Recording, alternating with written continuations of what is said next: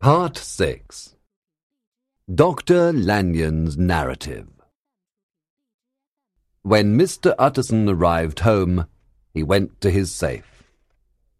He took out Dr. Lanyon's letter. He looked at the envelope. Open after the death or disappearance of Dr. Henry Jekyll.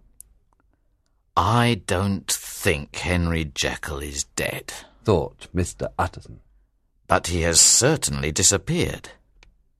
Now is the time to read this letter. Mr. Utterson opened the letter and began to read. This is what the letter said. Four days ago, on the ninth of January, I received a strange letter from Dr. Jekyll. You must read this letter if you want to understand what happened afterwards. Dr. Jekyll's letter to Dr. Lanyon was also in the envelope, and the lawyer read it. It said, Dear Lanyon, you are one of my oldest friends. We have quarrelled, but I still see you as a friend.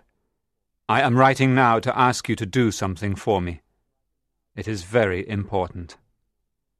I want you to go to my house tonight. My servant Poole will be there. He knows you are coming. You and Poole must break down the door of my laboratory.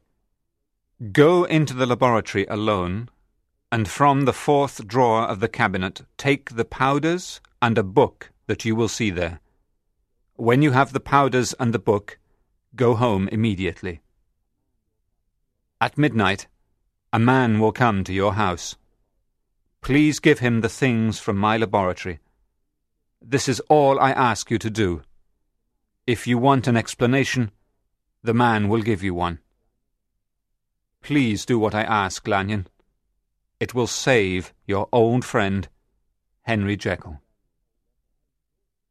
Dr. Lanyon's letter continued. I thought Dr. Jekyll was mad, but I decided that I should do what he asked all the same. I went to the doctor's house that night, and Poole and I went to the laboratory. We broke down the door, and I entered. I found the cabinet, and took out the drawer with the powders and the book, and I took it home with me. While I waited for the man to come at midnight, I looked at the book.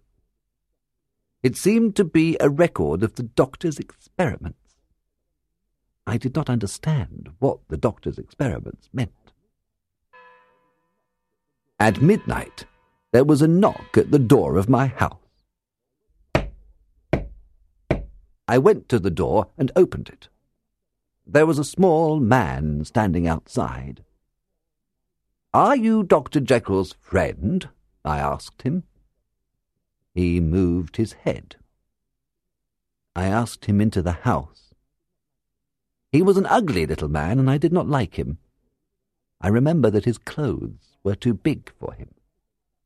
The man was very impatient. Where are the powders? He asked me. Have you got them? Be patient, I told him. Down for a moment, I am sorry. the man said. Dr. Jekyll sent me here. The business is urgent. I gave the powders to the man. He mixed them together in a glass and they changed colour. The man then looked at me. You now have a choice. He told me. I can leave the house now, and you will never know what this business is about. Or I can stay, and you will know everything. If I stay, you will see something new and very terrible. Stay, I replied. I want to see the end of this mystery, Very well, the man said.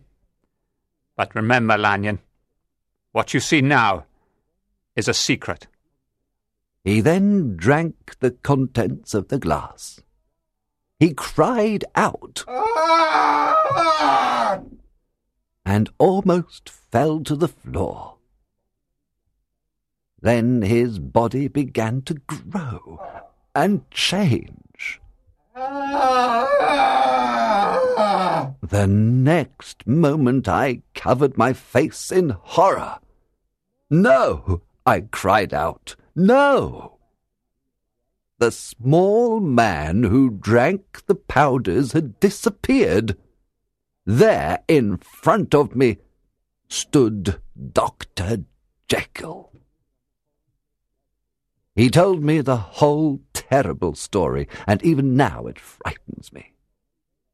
What he told me made me ill. I have not slept since he told me. His story was wicked, and I will not tell it to you, Utterson. I will just tell you one thing that I learnt from Dr. Jekyll.